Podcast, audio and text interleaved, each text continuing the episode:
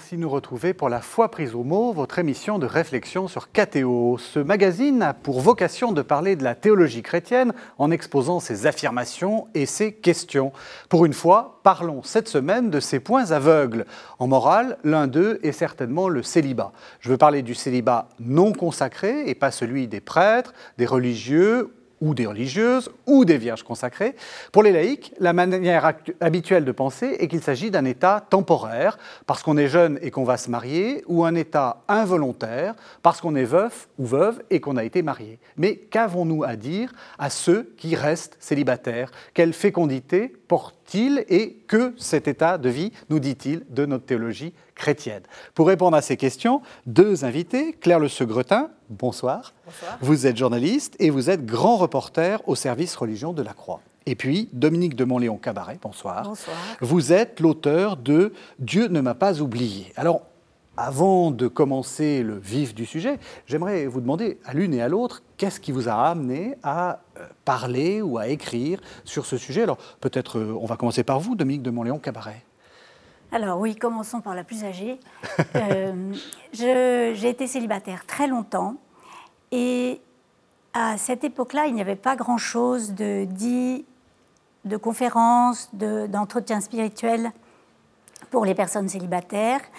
Et il s'est trouvé que j'ai réfléchi à la question. Je me demandais pourquoi, qu'est-ce que le Seigneur pouvait bien dire à une personne célibataire qui désirait beaucoup se marier et avoir beaucoup d'enfants. Et puis euh, rien ne bougeait. Et voilà, j'ai pu réfléchir et aussi j'ai eu la chance d'être accompagnée par un prêtre qui m'a bien fait comprendre que le plus important était, était d'aimer Dieu aujourd'hui et que ça, c'était toute notre richesse. Et du coup, je me suis retrouvée euh, un peu par hasard à parler euh, dès 1988 sur le célibat.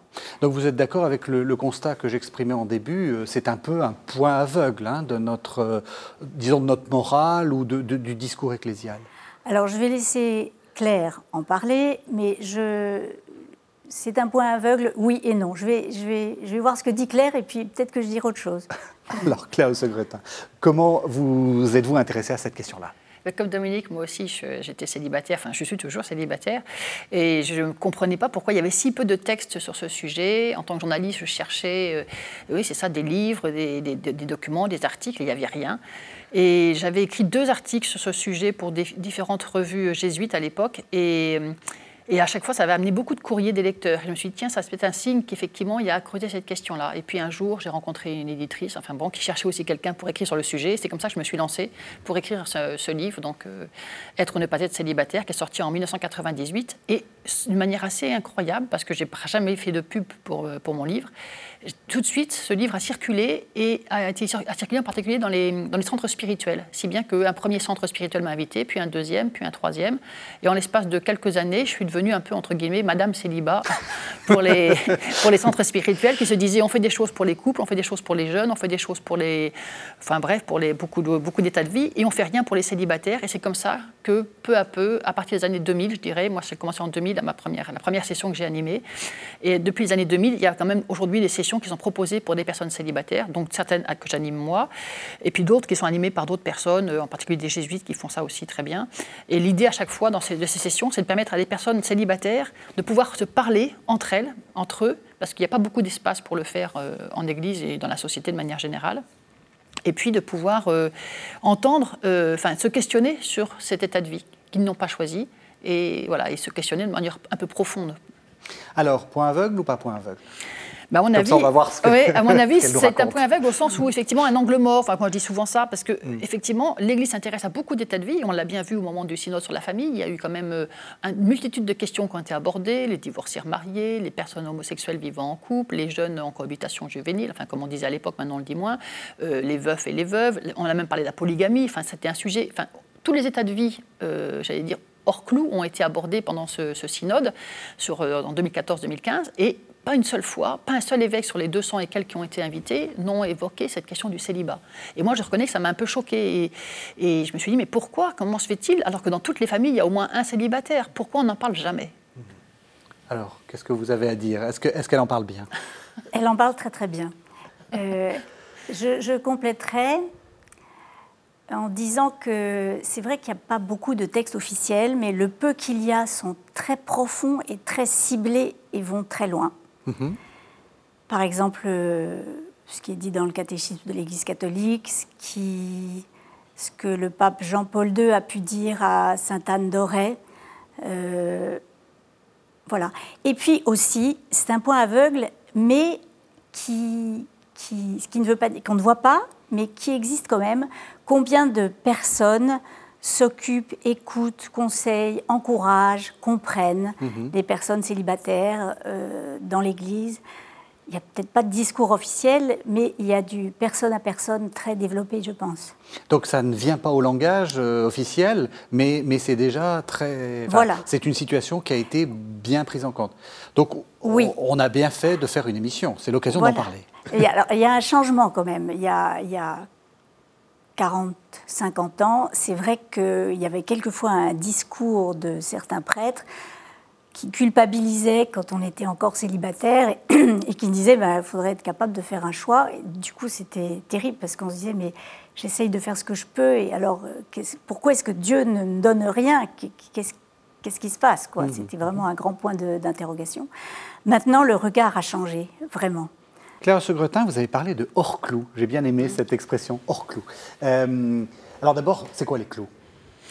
Ben, C'est vrai que l'Église, de manière générale, hein, et là je vais faire un, discours un peu, un peu généralisant, l'Église propose souvent deux voies royales pour accomplir sa vocation, pour revenir sur cette question de vocation. et donc la vocation qui est donc d'être, se sentir appelé par Dieu et se, se, dire appelé par Dieu. Euh, donc la première voie royale, effectivement, c'est celle du mariage. Et on sait qu'on va pouvoir se donner à son conjoint, à ses enfants. Et donc voilà, on se dit, ben là, il y a quelque chose qui est accompli, on a pleinement réussi sa vie affective, euh, familiale. Enfin, c'est le bonheur qu'on souhaite à tous, à tous les jeunes. Enfin, je reviens d'un mariage d'un neveu, donc voilà, je suis bien placée pour dire que combien ce, ce choix est un choix essentiel et beau et qui est comblant. Euh, et puis l'autre voie royale, c'est celle effectivement d'une consécration euh, pour l'Église, dans l'Église. Enfin, je parle en tant que célibataire chrétien, donc étant, enfin comme euh, comme prêtre ou comme religieuse ou comme vierge consacrée, vous l'avez évoqué tout à l'heure. Et donc là, voilà, ces deux voies, elles sont bien claires, elles sont bien affichées, et on sait bien vers quoi on va quand on se, se, destine vers l'une ou l'autre de ces deux voies. Mais pour toute cette autre frange qui est de plus en plus importante, on pourra revenir sur les chiffres. Oui de, ces personnes qui ne sont appelées a priori ni au mariage ni à la vie consacrée. Ils ne sont pas appelés parce que pour l'instant, ils n'ont pas encore trouvé leur conjoint. Et puis, ils savent bien, s'ils ont fait des retraites de discernement, ils savent bien qu'ils ne sont pas faits pour une vie euh, religieuse ou pour une vie sacerdotale. Eh bien, cette espèce de flou, effectivement, euh, ben là, c'est un flou, c'est une attente, c'est un, un non-dit, c'est quelque chose, c'est un peu une souffrance parce que justement, il n'y a pas de possibilité d'en parler, mhm. ou très peu, très difficilement. Souvent, je pose cette question quand je commence à enfin, quand j'anime un, week-end, souvent au début du week-end, je, je demande aux personnes qui sont inscrites, en une quinzaine, une vingtaine, je leur dis, mais est-ce que vous avez déjà parlé de votre état de vie avec d'autres? Et la réponse, en général, c'est non. Non, parce qu'avec les parents, on ne peut pas en parler parce qu'on a peur de les faire souffrir. Souvent, ils s'inquiètent et bon. Avec les amis, ben, ils commencent à se marier, avoir des enfants, donc on ne va pas euh, voilà, avoir l'air de se plaindre de son état de vie. Et puis avec les frères et sœurs, c'est pareil, c'est difficile d'en parler. Donc en fait, il y a peu de lieux pour parler de, son, de cet état de vie qui interroge, qui pose question et qui euh, met dans une sorte un peu d'angoisse aussi. Mhm. Hein, est-ce qu'on n'a pas raté quelque chose? Est-ce qu'on n'est pas passé à côté d'une opportunité qu'on n'a pas su saisir? Euh, Et puis comment va être notre avenir? Quand on est célibataire, on voit les années passer, enfin Dominique en parle mieux que moi, mais on voit toutes ces années qui passent, pendant ce temps-là, tous les gens avancent, hein, et puis nous, on a l'impression de rester sur le quai, on voit le train passer, puis on n'arrive pas à monter dedans. Puis on voit, les, surtout pour la femme, avec l'horloge biologique, on, arrive à 30, 35, 37 ans, et là, il y a une angoisse terrible qui, mhm, mhm. Voilà, qui nous prend et qui se dit, ben, je, vais, je vais passer à côté, quoi. je ne vais pas pouvoir réaliser ce, désir profond qui, qui m'anime depuis, depuis toujours, de, pouvoir être mère, enfin, je parle en tant que femme, pouvoir voilà, être... Et, là, on est pris de vertige. Voilà, il, y a, mhm. il y a des années, là, comme ça, très, très, vraiment cruciales pour les femmes. Pour les hommes, c'est un petit peu plus tard, c'est plutôt autour de 40, 42 ans. Là, il y a une espèce de prise de conscience euh, voilà, voilà, pour les hommes. Et pour les femmes, je vois bien dans les, les personnes qui viennent à ces sessions, c'est vraiment là très douloureux. Oui. Dominique en parle très bien. Euh, qu'est-ce que, justement, il y, y, a une forme de culpabilité Il y a quoi? Alors, je pense qu'elle existe moins maintenant, justement, parce que le, discours est plus compréhensif. On se rend compte que les conditions de vie, euh, quelquefois, ne favorisent pas le, mariage. la rencontre en profondeur, le temps de maturation, enfin il y a un tas de conditions de la société à l'heure actuelle qui ne favorisent pas les choses. Donc mhm. peut-être qu'il y a moins de culpabilisation qu'avant.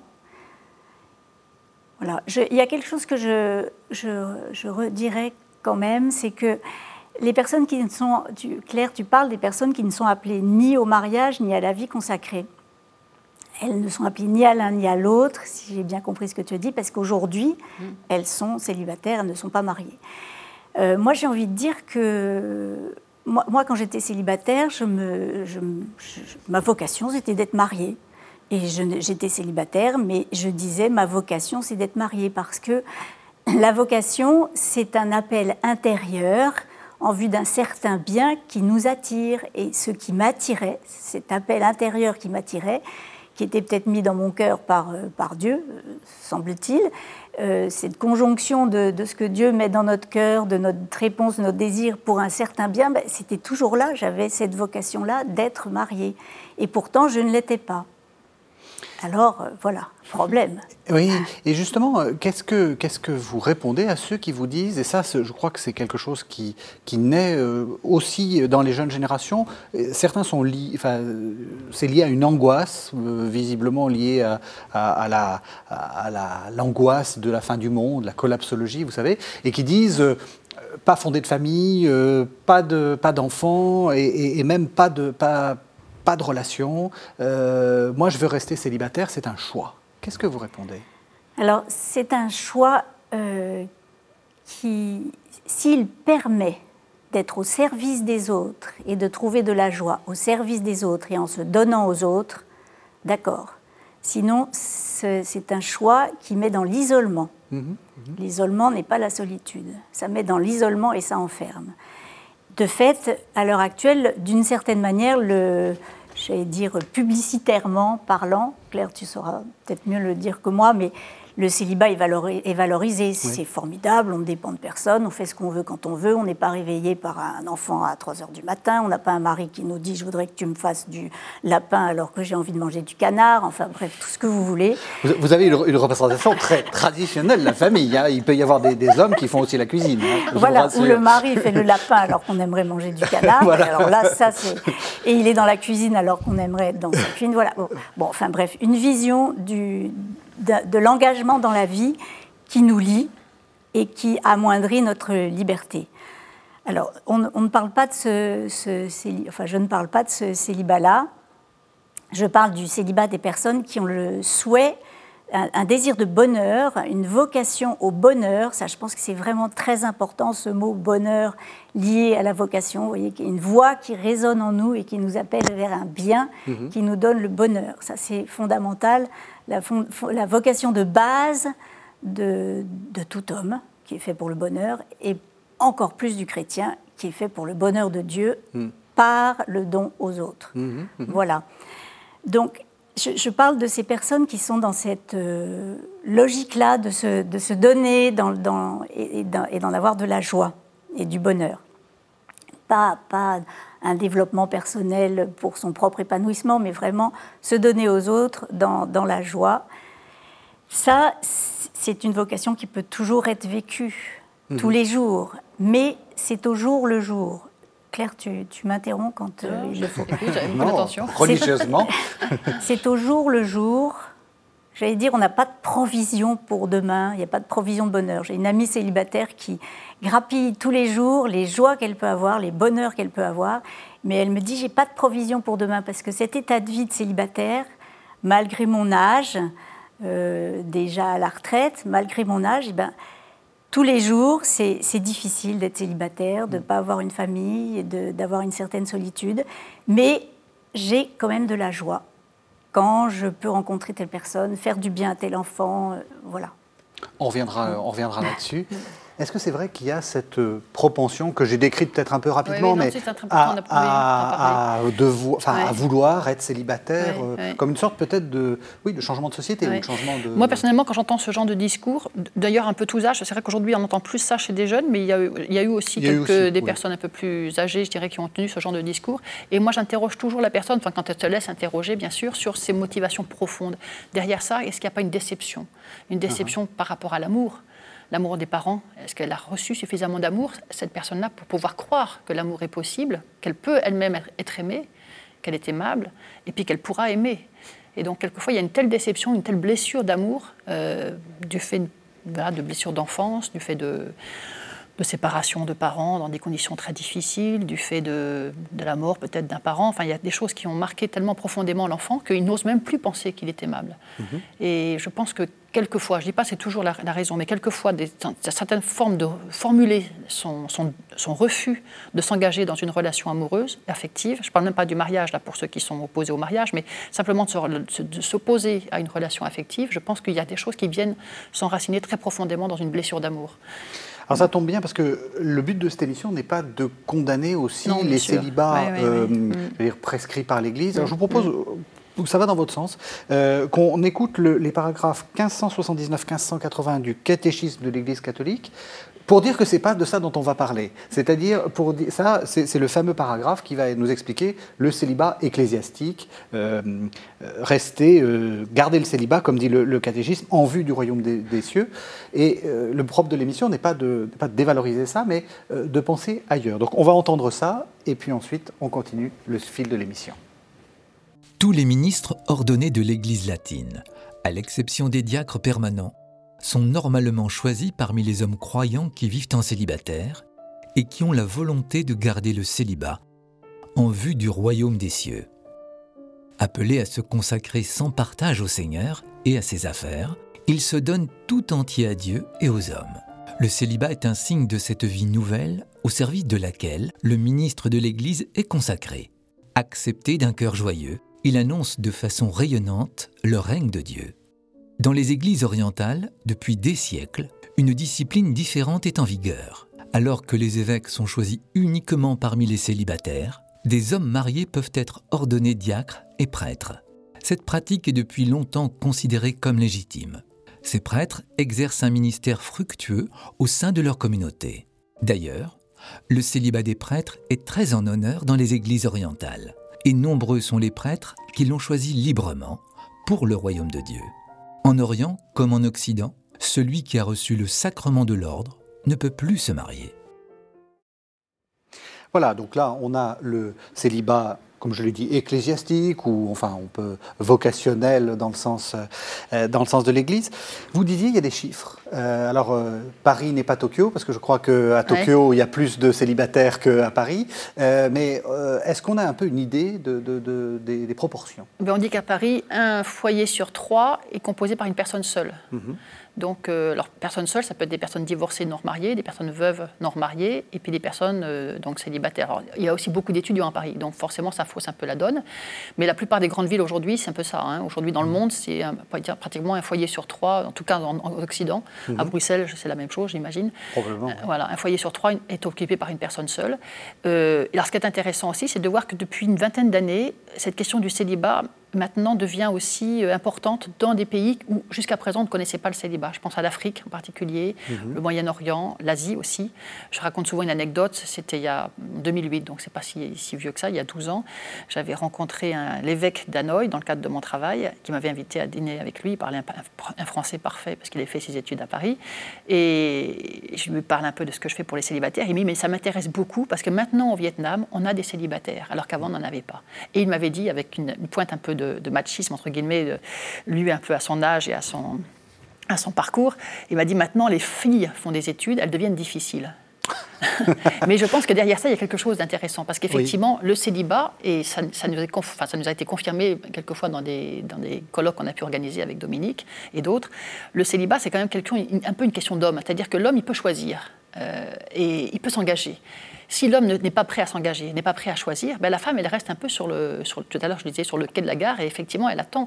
Alors vous me direz, ben oui, les femmes d'aujourd'hui, elles sont libres, elles, pourraient, très bien, très bien, elles aussi. Euh, oui, mais n'empêche que euh, c'est plus souvent du côté de, l'homme que voilà, qu'il y a une décision à prendre. Et cette décision, actuellement, semble-t-il, elle est, elle est moins facile à prendre pour l'homme plus, voilà, plus, plus difficile et ça touche de plus en plus, enfin, tous les, toutes les cultures, toutes les, toutes les civilisations et oui, ça, ça tous les milieux. Hmm. Du coup, euh, ce, que vous avez, euh, ce que vous avez travaillé l'une et l'autre est, vraiment important parce que je pense que ça, intéresse beaucoup, beaucoup de gens. Alors, justement, euh, comment est-ce qu'on vit quand on est célibataire? Vous avez commencé quand même en disant, on va, d'abord on va, voir la, face un peu sombre avant de, voir la lumière. Hein. vous avez dit, c'est quand même difficile et, l'expérience que vous veniez de, nous communiquer là sur euh, votre, votre ami qui dit euh, tous les jours, euh, il y a quand même quelque chose d'un peu difficile dans ce qu'elle dit. C'est aussi qu'elle, que chaque jour est, difficile à porter. Alors la, condition de célibataire peut être effectivement difficile à porter chaque jour. Ça dépend aussi de tous les cas et puis des moments. Il y a des moments où on se dit ah, c'est merveilleux, ça y est, j'y arrive, finalement je suis content, je suis content. C'est pas si mal. C'est pas si mal. Euh, puis le fait de voir aussi toutes les épreuves des familles. Hein, hmm. Est-ce qu'il y a un, état de vie qui apporte le bonheur parfait? Sur Terre, euh, il y, a peu de chance. Hmm. Donc c'est très variable selon les moments de la vie, même euh, les moments du mois, quelquefois. Mais euh, c'est vrai que l'état de vie lui-même, on ne peut pas dire qu'en lui-même, il apporte le bonheur. Alors que quand on est marié, on, est heureux, enfin en principe. Ça, donne de la, ça donne de la joie de voir ses enfants, de, la présence du mari, le soutien du mari, le soutien de l'épouse, enfin voilà. Mais alors j'ai une autre amie célibataire qui dit quelque chose que je trouve très éclairant, qui, qui, qui a l'air euh, très heureuse, comme beaucoup de célibataires qui, qui, ont, qui, manifestent beaucoup de joie, qui rient beaucoup. Qui, en plus, souvent les personnes célibataires sont assez naturelles, assez vraies. Et, elle dit, cette, cette, amie, je ne suis pas heureuse d'être célibataire, mais je suis une célibataire heureuse. Et je trouve que c'est très bien dit, parce que ce n'est pas la condition de vie du célibat qui la rend heureuse, mais dans cette vie, au jour le jour, elle a une vie qui porte du fruit et qui lui donne beaucoup de bonheur. Même question. Est-ce que c'est difficile? Est-ce que dans ce que vous, dans ce que vous, euh, dans tous les gens que vous rencontrez, visiblement vous en rencontrez beaucoup, des célibataires, euh, qu'est-ce que, enfin, qu'est-ce, quel est le discours qu'on, vous dit? Et après, une autre question est-ce que, euh, en tant que célibataire, on n'a pas tendance à idéaliser l'état du marié, enfin du mariage, parce que ça peut être un enfer. et ce qui se passe, enfin le grand mouvement actuel sur les, féminicides nous montre que ça, c'est objectivement un enfer quelquefois. Je répondrai d'abord un peu comme Dominique, c'est-à-dire qu'il y a des états, des moments dans la vie où le célibat est plus douloureux. Donc tout à l'heure, je vous parlais pour les femmes autour de 35-40 ans. Là, il y a vraiment une période un peu vraiment douloureuse. Euh, pour l'homme, donc autour plutôt après 40 ans. Euh, il y a aussi les fêtes. En général, les fêtes sont douloureuses pour des personnes célibataires. Donc souvent, je dis aux personnes qui me disent mais qu'est-ce qu'on peut faire? Ben, Je leur dis déjà inviter des célibataires à Noël, mmh. à Pâques, au moment un peu de, de festivité. Voilà, parce que c'est triste d'être seul pour fêter Noël, quoi, vraiment. Mmh. Euh, et, puis quand on n'a pas de famille du tout, ça arrive. Hein, il y a des gens, personnes qui n'ont pas de frères et sœurs, pas de je cousins. Peux, je peux témoigner que lors, enfin ici à KTO, euh, très souvent j'ai du courrier me disant euh, à Noël c'est difficile, etc. Enfin c'est clair. Hein. Comme vous dites, il faut encourager les gens à ne pas laisser. Euh, voilà. Puis les vacances souvent sont des temps aussi pour les personnes célibataires, pourtant qui ont des amis, mais se disent mais on ne va pas s'inviter, on est, on est seul, on ne peut pas s'imposer chez des couples. Enfin, il y a un petit peu une gêne aussi quelquefois, on se dit. Bon. Donc voilà, donc il y a des moments dans l'année la, dans où le, le, célibat est plus, plus, plus douloureux, plus enfin, où, qui pose davantage de questions. Puis des moments de la vie aussi, donc bah, moment de la retraite par exemple, eh ben, euh, c'est vrai que là, l'activité euh, professionnelle qui a pris beaucoup dans la vie d'un célibat, célibataire, eh là, euh, cette, activité va s'estomper. Donc qu'est-ce, qui va pouvoir jaillir à nouveau comme, lieu de, fécondité, comme lieu de, rencontre, comme lieu de socialisation et de reconnaissance sociale? C'est très important aussi pour une personne seule, dans la mesure où elle n'a pas une reconnaissance sociale par son mari, enfin, ou son, conjoint et ses enfants, et ses petits-enfants éventuellement. Ben, du coup, il faut que cette célibataire ou ce célibataire, il invente des façons d'être. Et j'aime bien citer une phrase que disait un, jésuite qui a longtemps animé des sessions pour célibataires. Il s'appelait le père Michel Bureau. Il était un peu un pionnier dans ce domaine-là. Il est décédé en 2006. Et il disait les célibataires sont en, plus le mot, en, première ligne de la recherche du sens. Et j'aime bien cette expression-là, parce qu'effectivement, une vie de célibat, elle doit s'inventer tous les jours. Elle n'est pas euh, coulée dans le marbre. Elle est hors des clous. Elle est hors des clous, voilà. La personne qui se marie, elle sait que, bon, voilà, il y aura le premier, la première naissance, et puis la, première dent du premier enfant, et puis pareil pour les suivants, et puis l'entrée en sixième, l'entrée en terminale, le bac du premier, la sortie de fac du deuxième, enfin, etc. Le célibataire, il a une immense avenue. Euh, voilà, qui, qui, se, qui, se, déroule devant lui. En plus, au début, il ne sait pas que c'est une vie qui va durer si longtemps.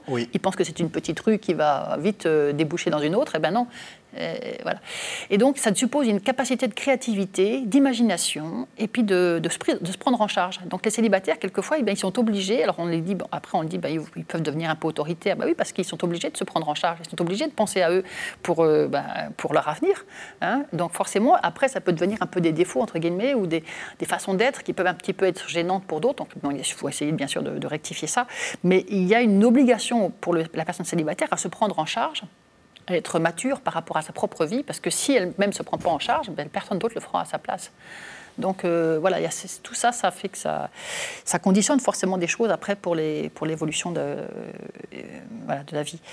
Et puis vous m'avez posé une autre question. Oui, c'était la question. Est-ce que justement, quand on est célibataire, on n'a pas une partie de la, de la, de la difficulté, c'est pas qu'on idéalise l'état de vie de l'autre. Vous savez, Le, bon vieux principe de l'herbe qui est plus verte ailleurs. Oui, sans doute. Alors là, Dominique pourrait parler du, mariage, moi je ne peux pas en parler.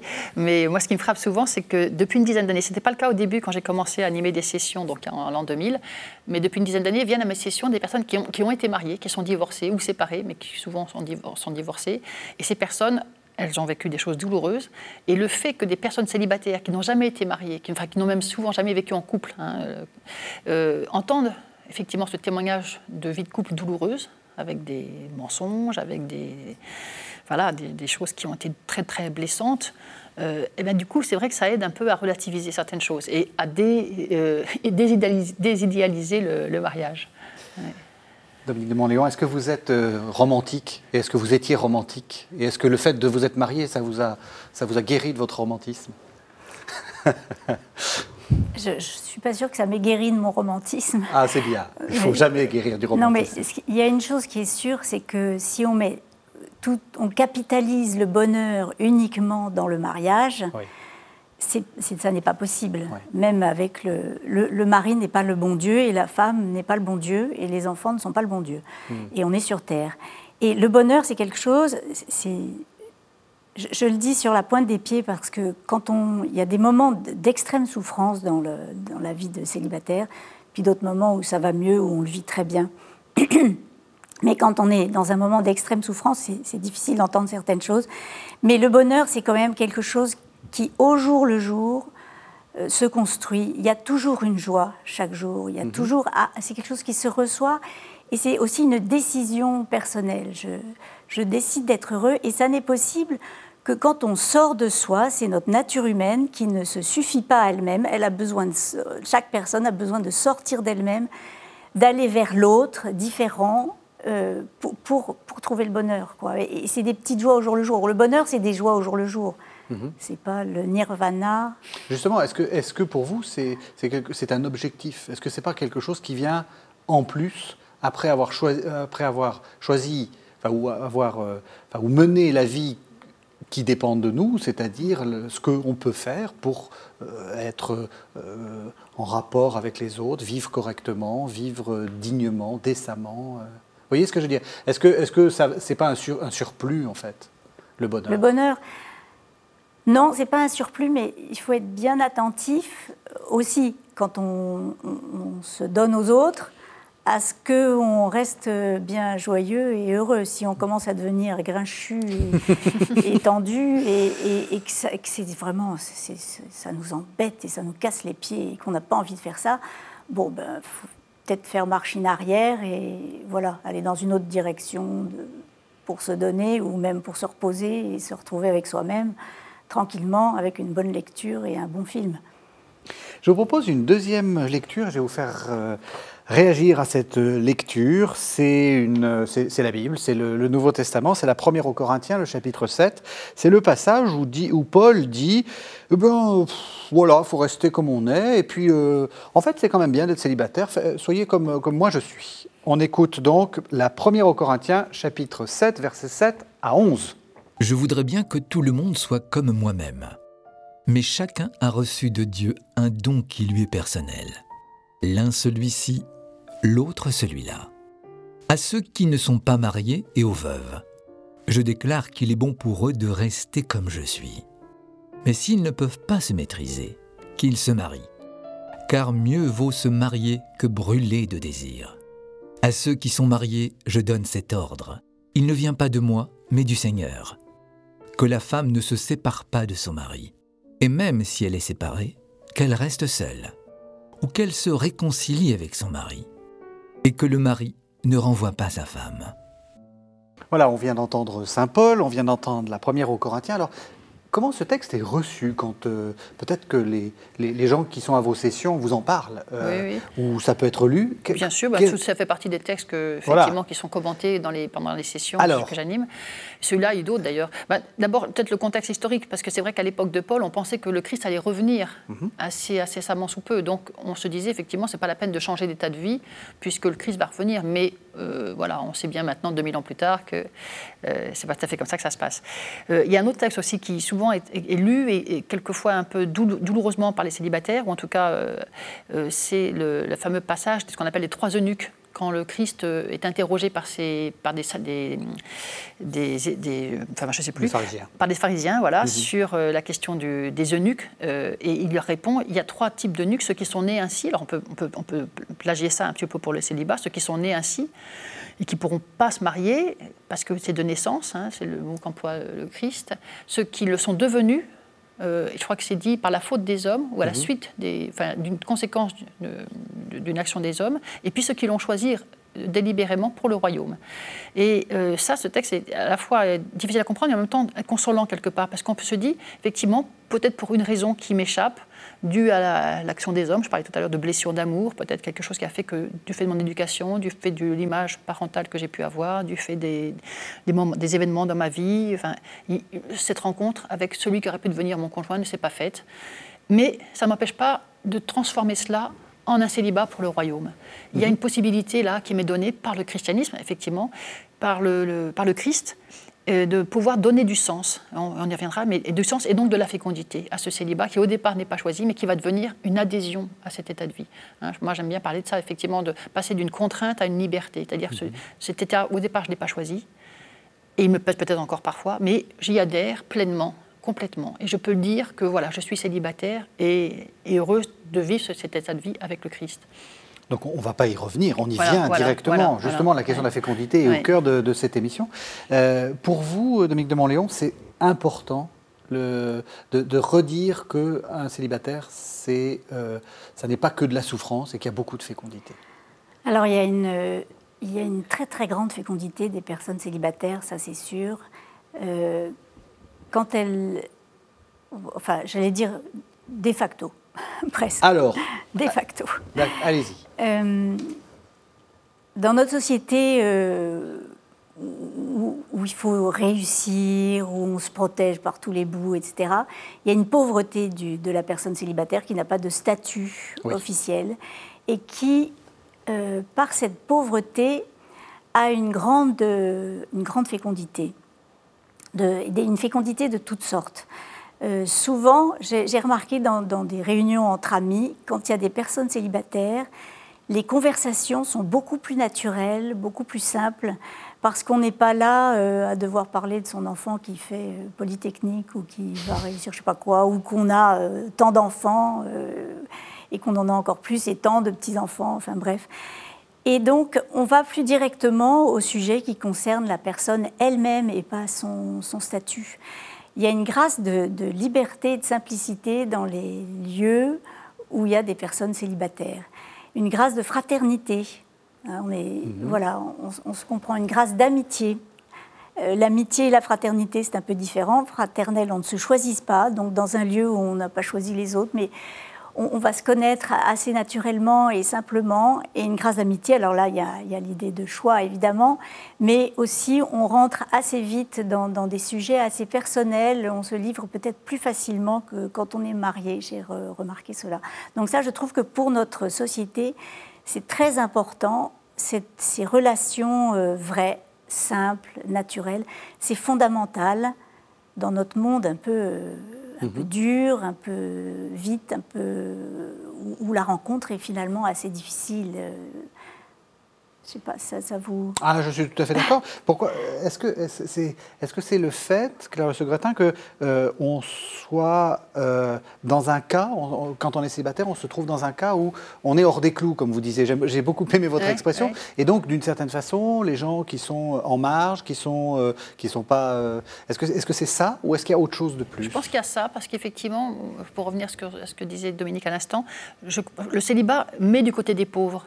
Et j'aime bien ça. C'est une expression d'un théologien qui s'appelle Jean-Baptiste Metz et qui dit ça et qui disait ça.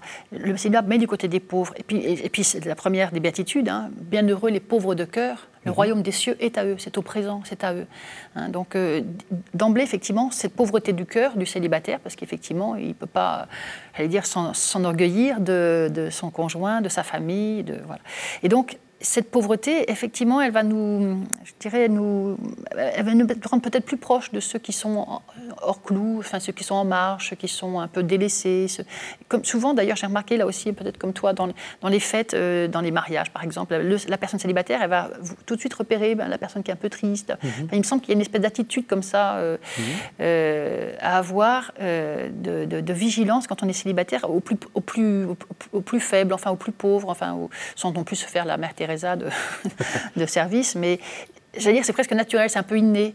Euh, et j'aime bien souvent donner un exemple, là, toujours dans ces sessions, je, Marie elle-même, parce qu'au moment des noces de canal, elle est la première à voir qu'on manque de vin. Et je me dis, la, personne célibataire, elle est un peu comme ça, elle est disponible pour regarder, pour voir ce qui effectivement euh, va peut-être manquer, va, la tristesse d'un enfant ou d'un jeune, enfin, repérer la, chose qui voilà, qui va pas être repérable par les autres, qui sont pris par leur, euh, leur, leur statut, leur, mhm. leur, leur, bonheur, voilà, plus, plus évident. Et puis, il me semble aussi sur cette question des, grâces du célibataire, il me semble qu'il y a quelque chose de très important aussi, et tu le dis très bien toi-même, Dominique, c'est que le célibat, il, montre que tout n'est pas sous contrôle. C'est-à-dire que dans nos vies, il y a des choses qui nous échappent. On aurait voulu, on aurait désiré ardemment se marier, on aurait voulu, on aurait désiré ardemment avoir des enfants. Mais ça n'a pas été possible. Et il me semble que c'est très important, justement, là aussi dans notre société où on a l'impression que tout est possible dès lors qu'on veut, on peut, cette espèce de, voilà, de, un peu de, puissance de l'homme occidental, je dirais c'est peut-être moins le cas pour d'autres, dans d'autres pays, mais en Europe, dès lors qu'on veut, on peut. Quoi. Il y a vraiment une espèce de, certitude qu'avec des bonnes études, un bon métier, euh, voilà, une, une, prise en charge de sa santé, on peut arriver à tout. Eh ben non, L'amour, c'est quelque chose qui est donné. C'est pas quelque chose qui se, enfin, qui se prend, qui se gagne. Qui se gagne. Mmh. Voilà. Et ça, ça me semble très important dans nos sociétés aujourd'hui parce que c'est peut-être le dernier coin de vie où on n'a pas tout contrôle. Mmh. Donc peut-être que le célibat, et peut-être que c'est pas par hasard que le célibat, enfin, le célibataire soit si nombreux euh, aujourd'hui, c'est que peut-être pour rappeler ça, pour rappeler que notre vie, elle nous est donnée, c'est pas nous qui la prenons, c'est nous, nous qui la recevons, et on la reçoit ben, voilà, telle qu'elle nous est donnée. Et, il y a quelque chose de l'ordre de la gratuité, euh, voilà, à la fois dans le dans l'amour qui est donné, c'est voilà, c'est un, c'est un don qui nous est fait, c'est une grâce qui nous est faite. Et c'est bien dit d'ailleurs dans les messes de mariage, c'est bien rappelé, hein, euh, euh, je te reçois, je me donne à toi et je te reçois comme mon époux, comme mon épouse. Ça, c'est bien rappelé, ça veut bien dire cela. Il y a quelque chose qui est reçu mhm. et qui n'est pas pris. et le célibataire ben, va, rappeler ça va rappeler en permanence, il va rappeler ça, que notre, notre finitude d'être humain, qu'on ne peut pas tout euh, par la volonté.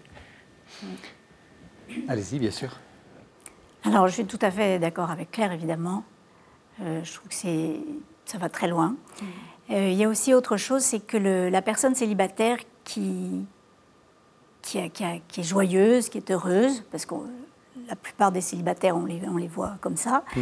Et elles le sont ils le sont effectivement, bien on, peut, on ne se dit pas, bah, c'est normal qu'il ait l'air aussi heureux, parce qu'évidemment, avec un mari et, sept enfants, ou quatre enfants, ou deux enfants, ou un enfant, ou, ou bien euh, prêtres, euh, ils sont tellement heureux de, de, leur sacerdoce, euh, on, ne renvoie pas à quelque chose d'autre, au moyen. On ne renvoie pas au moyen.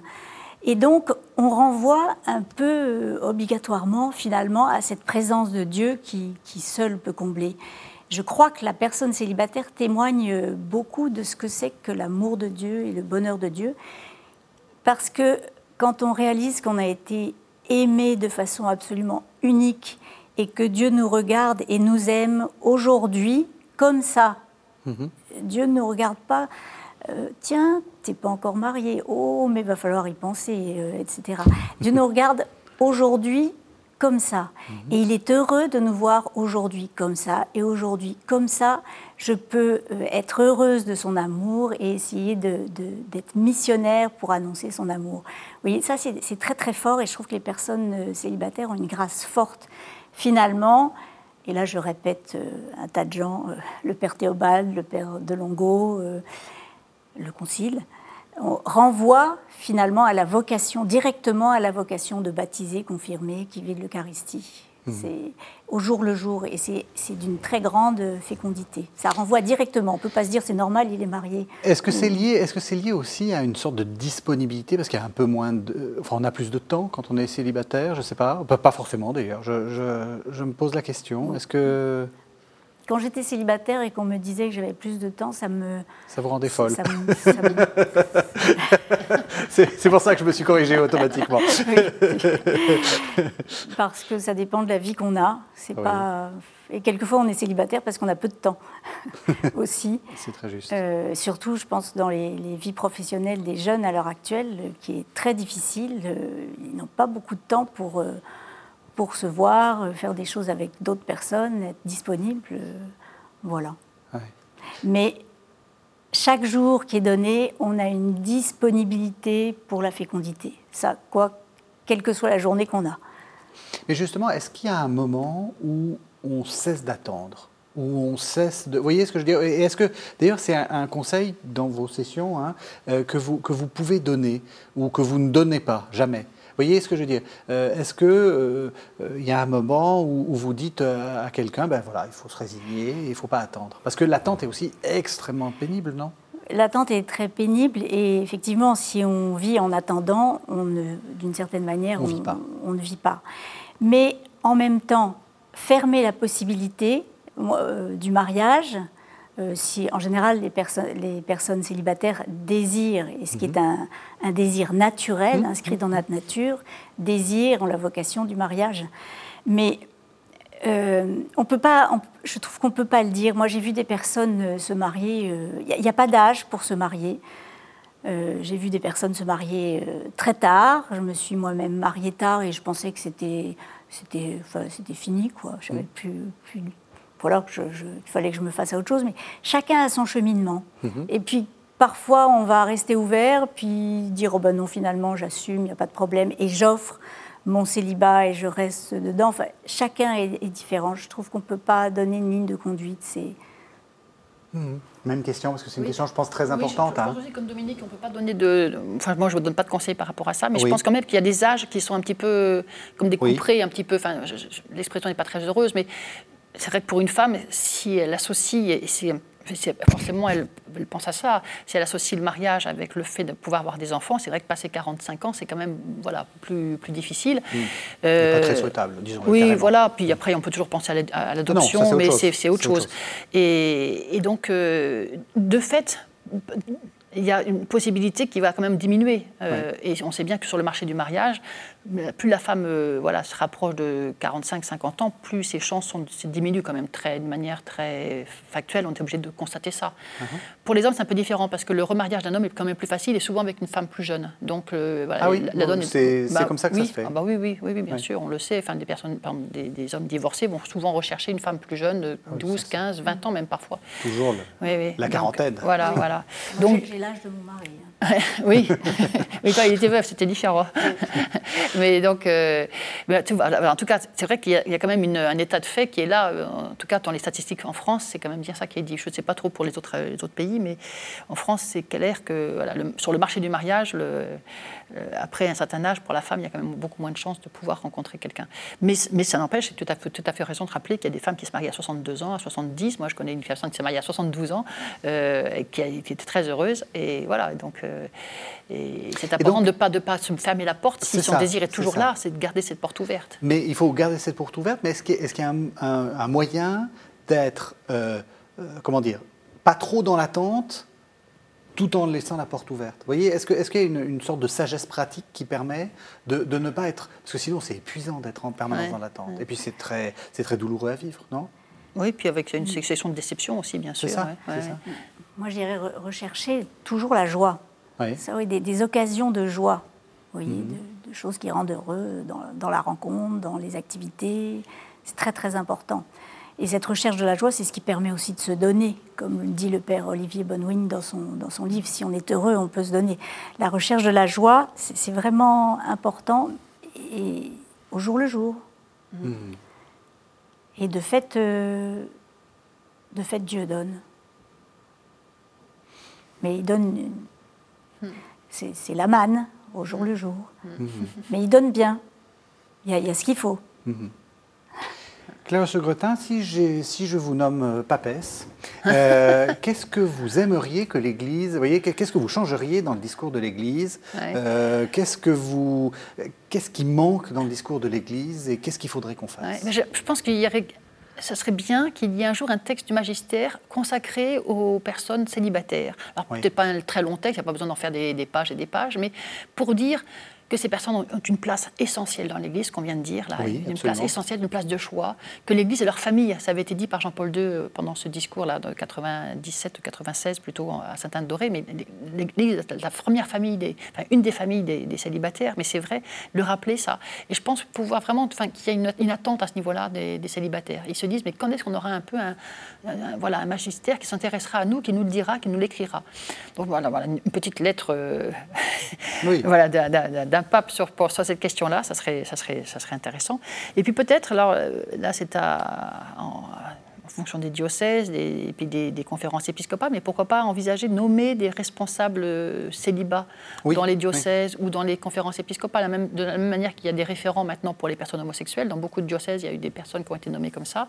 On pourrait imaginer qu'il y ait des référents euh, pour les personnes célibataires pour qu'on sache un peu à qui s'adresser quand on se pose des questions, ne serait-ce que pour trouver un accompagnateur, pour trouver une session ou une retraite qui nous, voilà, qui nous concerne. Et puis pourquoi pas organiser aussi des temps de rencontre. Après tout, ça a été le cas pendant des années, enfin des décennies. L'Église était un lieu de rencontre fabuleux pour les, jeunes, pour les célibataires. Mais pourquoi pas le faire aussi maintenant pour des gens qui arrivent à 30, 35 ans, puisqu'ils n'ont pas pu rencontrer leur conjoint mhm. pendant leurs études ou pendant leur vie euh, amicale du début de leur vie. Ben pourquoi, pas pourquoi ne pas envisager que l'Église puisse être un lieu de rencontre, favoriser ça euh, avec des, je sais pas, des systèmes de week-end, de sessions, de de, de, de, de, pèlerinage, enfin de pèlerinage. Voilà, voilà, exactement. Et ça, étudiants de France, c'est un peu. Je pense à Monseigneur euh, Ravel qui a voulu faire ça pendant quelques années. Enfin, il l'a fait d'ailleurs en faisant des grands pèlerinages. Ils étaient 300, 400 à partir sur les routes vers Vézelay ou vers, euh, ou vers je ne sais plus trop où, vers le Puy, oui, oui, ou vers Assise. Et, il y a eu des mariages à la suite de cela. Donc on, on pourrait voilà, imaginer qu'une église soit un peu plus audacieuse par rapport à ses propositions. Plus... Et, moi, j'aimais bien, enfin, on a organisé donc un premier colloque avec Dominique, puis avec un, tout un autre groupe d'amis euh, qui a eu lieu en février 2019. On va en refaire un autre en mars prochain, mars 2021, le 6 mars 2021 exactement. Et pour euh, lancer un peu ces colloques, on avait euh, interrogé, par, euh, en, filmant, en faisant des petites vidéos, on avait interrogé plusieurs célibataires chrétiens engagés dans leur paroisse, dans leur diocèse. Enfin des...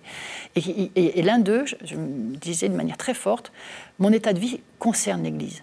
Donc l'Église doit, s'intéresser à moi et doit me proposer des choses. Il le disait sur un ton très, très, oui, un peu pas véhément, mais voilà, très, très volontaire. Mhm. Et je me disais, mais oui, il y a quelque chose à faire là aujourd'hui. C'est peut-être, enfin, fait partie des champs de, à exploiter euh, que l'Église devrait pouvoir occuper. Enfin, vraiment, cette attente de ce désir de rencontre euh, des, jeunes adultes, on va dire, des 30, 35, 40 ans. Là, il y a vraiment un, j'allais dire, un marché à prendre pour les paroisses et les diocèses.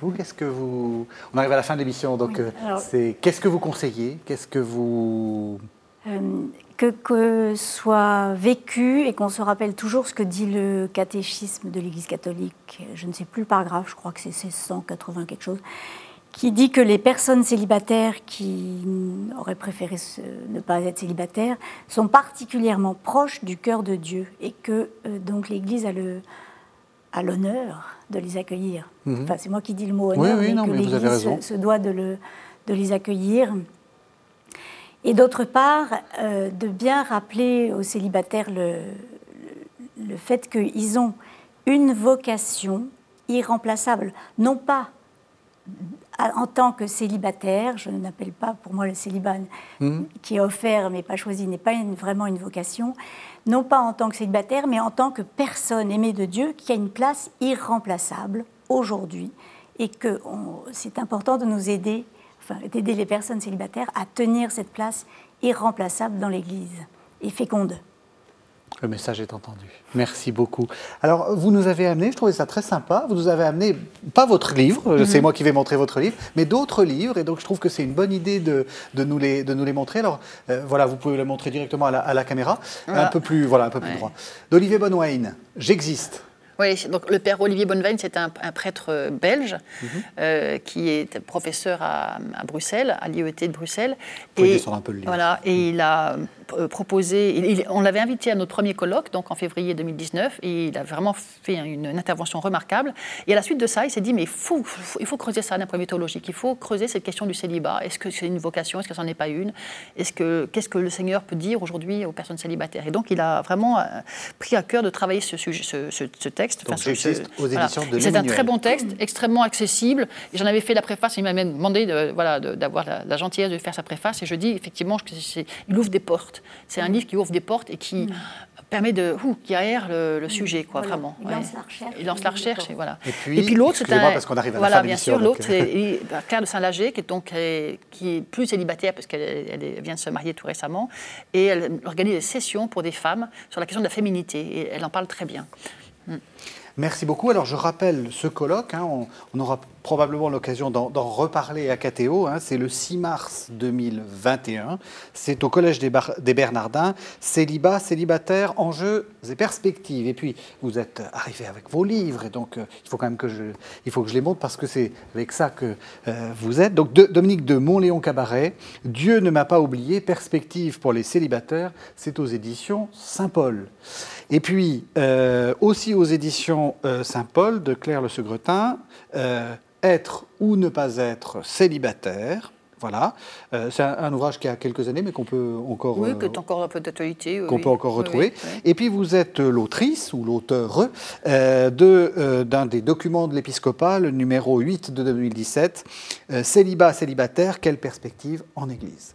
Voilà, merci beaucoup, merci beaucoup de nous avoir fait mieux comprendre les, cette question et puis invitons l'Église effectivement à s'ouvrir davantage au célibat, enfin au célibataire, pardon. Merci beaucoup à toutes les deux. Merci de nous avoir suivis. Vous savez que vous pouvez retrouver cette émission sur le site internet de la chaîne www.ktotv.com et vous pouvez le regarder autant de fois que vous le voulez. On se retrouve la semaine prochaine.